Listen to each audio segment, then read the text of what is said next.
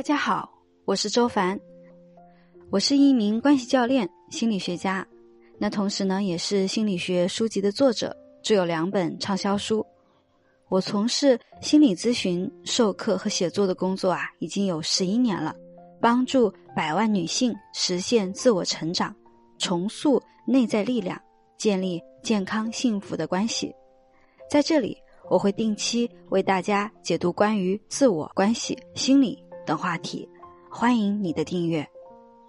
在心理学有句话也是我经常会说的哈，就是叫做“只有不怕失去，才能够真正的得到”。啊，就是当我们在关系中，我们只有不怕失去这段关系，然后我们全力以赴的去爱这段关系，才有可能真的去经营好。但是如果这段关系是你好怕好怕失去它。你没他不行，那么在这个关系中，你就一定会有很多很多的抓取的能量啊，就会有很多的讨好，很多的牺牲，很多的控制，很多的委曲求全。表面上好像你是在付出，但是其实你的这个付出里面，它就是有抓取，它就是有牺牲的。而这种带着抓取和牺牲的付出，它其实一定会在后面破坏你的关系的。我举一个很小的例子啊。啊，比方说这个太太啊，她其实已经很累了，她并不想给她的先生做饭，好，但是她又很害怕失去这个婚姻，然后她可能就会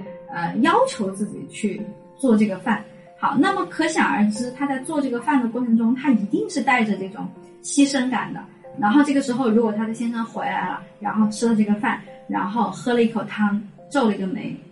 好咸。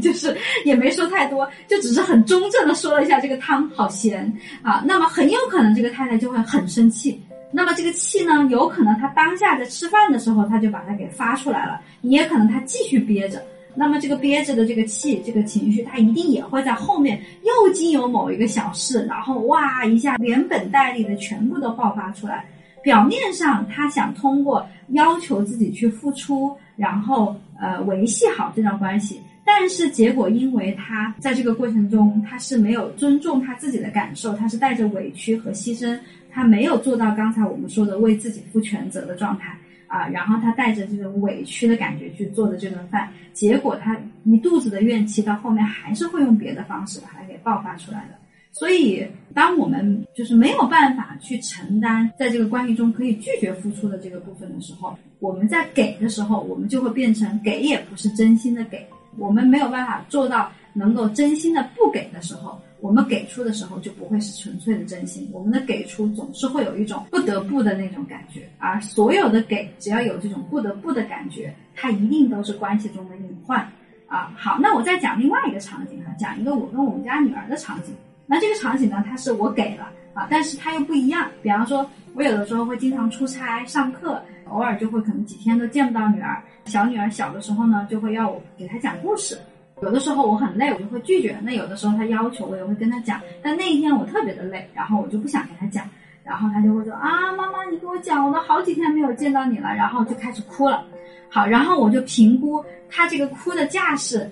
一般五一我对他的了解，没有二十分钟是不会结束的。然后我快速的评估了一下，如果我要听他哭，我还要哄他。可能我还睡不好二十分钟啊，所以我干脆就跟他讲个故事，可能十分钟就讲完了。然后我当下就决定说，那我还是跟你讲吧。好，那我在讲的这个过程中，我是没有带着任何的情绪的，我也没有对女儿的责怪说，哎呀，你怎么这么不懂事啊？你怎么这么不理解妈妈呀？啊，而是我知道说，他想要妈妈陪他的这个需求是完全合理的，是可以被理解的。而我也评估了我的接受能力，和我做了一个我为他负全责的选择啊，然后我就给他讲了这个故事。好，那在这个里面呢，呃，我会觉得说，我虽然做了一个付出的动作，调整了我自己，但是我认为在长久来看，我依然是一个爱自己的决定，因为我知道，如果他在那里哭闹，那个结果还是我来兜，所以我并不想兜那个结果啊，所以我还是做了一个。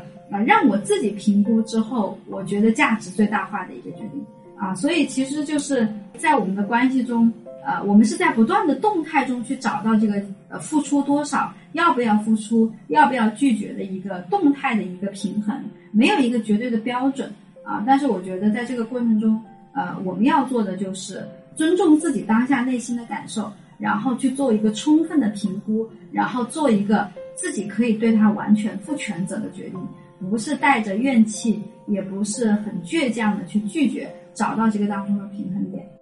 我是周凡，谢谢你的收听，也欢迎你把我的电台分享给身边更多的朋友，